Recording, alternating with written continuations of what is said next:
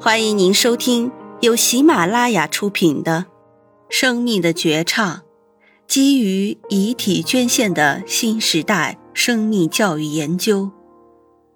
阮美飞、侯希玉、黄文军著，杭州浙江大学出版社演播，追光未盛。欢迎订阅。第二节，生命的缘起。一朵花只能盛开一次，生命的发生类属豁然事件，是自然的恩赐。关于生命，我们总有些难以言说的困惑：生命源于何处？需要经历怎样的淬炼？又将归落何处？生命是自然的奇迹，它像一段奇妙的旅程，也像一则生动的故事，更像一张错综复杂的网络。关于这个奇迹的构成，这段旅程和这张网络是否相互影响，彼此是否存在能量互换，是否还有不为人知的化学反应？生命的潜能发挥是否有不可思议的想象空间？灵魂生命是否存在？我们难以给出令人满意的答案。生命本身也需要不断探索与学习。生命起源是科学悬而未决的谜团。让我们一起探索生命的起源与演进，揭开生命的面纱。一，神话起源。人类还以部落的形式存在时，就开始思考本我以及世界的起源。在认知匮乏的时代，无论是我国还是其他各国，都曾经历经蒙昧与无知，只能将种种难以解释的自然现象归因于神。坚信生命来自神旨，并诞生了大量神话传说。神创论成为古时极具统摄力的学说。中国女娲造人的故事广为流传。澳大利亚把庞德杰尔视为创世的神，希腊则认为是普罗米修斯和雅典娜女神共同创造了鲜活的人类。在埃及。流传着万能之神苏比的传说。欧丁、乔奥克分别被视为日耳曼和印度的造人之神。基督教的上帝耶和华与亚当夏娃的伊甸园家喻户晓。众多传说中极具影响力的，当属中国的女娲造人，以及西方的亚当与夏娃。西方神话中。生命是由神创造的，如圣经中，上帝布满无尽的黑暗，便创造了光，有了昼夜交替。次日创造了空气，第三天创造了水、陆地和草木，第四天创造了太阳和月亮，造就了满天星斗。第五天创造了鸟和鱼，占据了天空和大海。又让大地布满野兽和昆虫。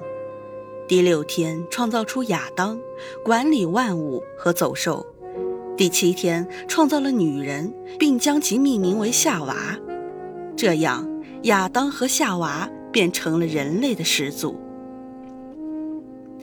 在东方，也有盘古从混沌中苏醒、开天辟地的故事，以及女娲造人的传说。《三五历记》《数异记》《山海经》等书对盘古开天地的故事皆有记载，故事内容大同小异，不外乎盘古抡斧劈开混沌，轻而轻的东西缓缓上升变成了天，重而浊的东西慢慢下沉变成了地。盘古头顶天，脚踩地。天每日升高一丈，地每日下沉一丈，盘古也随之长高。开天辟地后，盘古累倒，其呼出的气息变成了四季的风和雨，声音变成了雷电，双眼变成了太阳和月亮，四肢变成了大地的四极，肌肤变成了大地，血液变成了江河，汗水变成了雨露，毛发变成了草木。即盘古开天辟地，抬头有了日月星辰，脚下有了草木山川，世间有了飞禽走兽。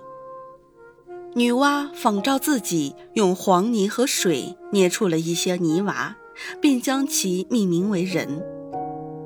藤条挥洒间，大地上便充满了人类的气息。创世女神为了不让人类消亡，分出了男人。和女人，赋予人类结合繁衍的能力，使其得以续存与发展。神话反映了蒙昧时期人类对于生命起源的想象，代表了古时人类的精神气魄，现已成为人类文化中不可或缺的组成部分。二，化学起源。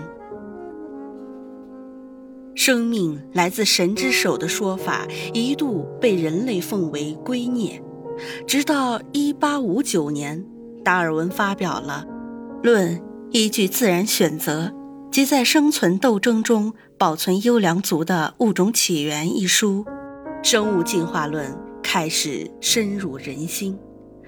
全书结合胚胎学、生物学、地理学、形态学等学科的相关学理。论述了生命是自然选择的结果，证明了神造论与物种不变论的荒谬。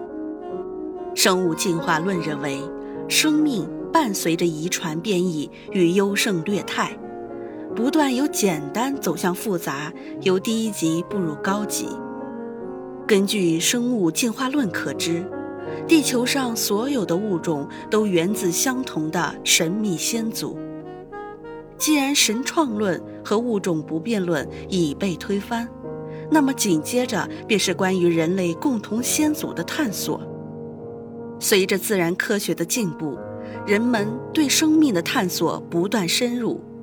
关于生命起源合乎逻辑的假说可归为两大类：化学起源说和宇宙胚种说。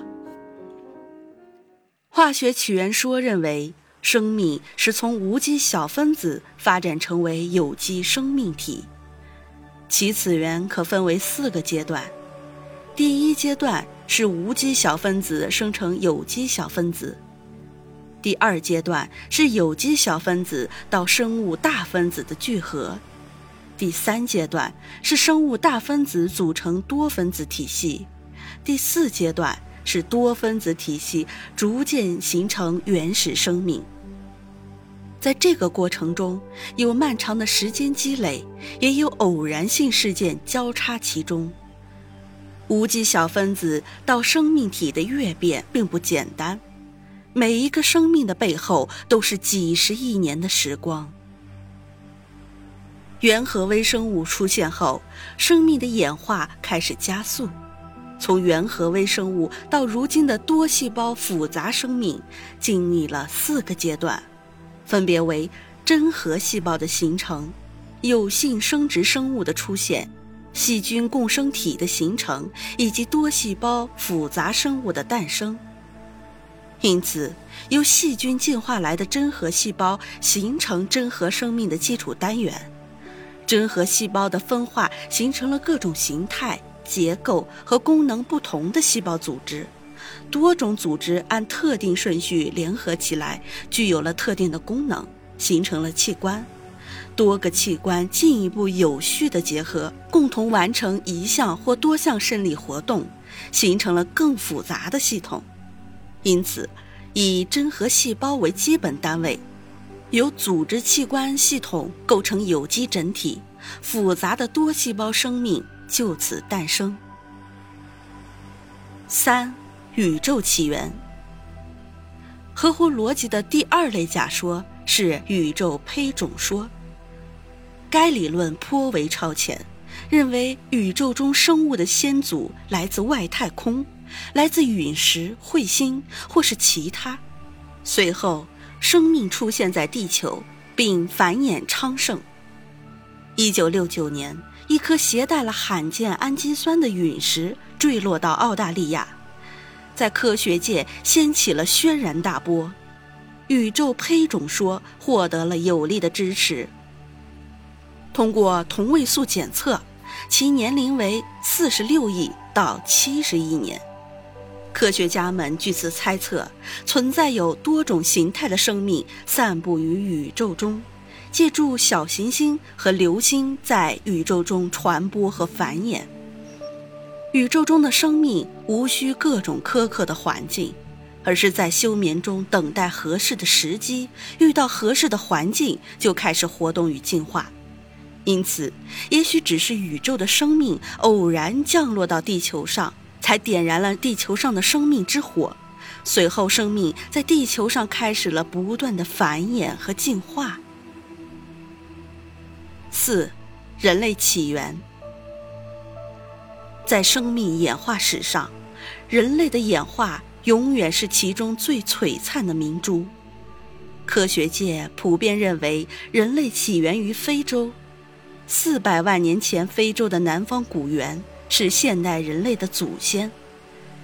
经历了数百万年的发展与进化，由南方古猿发展而成的智人从非洲迁移出来，取代了亚洲的直立人和欧洲的尼安德特人，逐渐进化为现在的人类。其中分为五个阶段，分别为南方古猿阶段、能人阶段。直立人阶段、早期智人阶段以及晚期智人阶段，无论是体能存在先天劣势的南方古猿，脑容量与生存能力剧增的能人，还是善于使用天然火的直立人，亦或是会将逝者进行埋葬的早期智人，喜爱雕像和洞穴作画的晚期智人，都为人类的进化史。谱写了神奇而美妙的生命华章。现代人是晚期智人的直接后裔，经过万年发展，社会形态已经趋于完善，绝大部分国家已经步入资本主义社会，另一部分国家正在建设社会主义。现代人时期，物质基础丰富，意识形态完善。在各个领域都有着较高的成就。现代人有别于地球上其他物种的独特性，在于其非凡的智慧、高度社会性以及独特的精神性。现代人继承和发展了独特的人类文明，包括科技文明和精神文明。人类通过自身的聪明才智，不断的改造这个世界。一方面，更加深入地挖掘自身的潜能，另一方面，不断探索周遭的世界，踏上了探索星辰大海的新征程。听众朋友们，本集已演播完毕，请订阅专辑，下集精彩继续。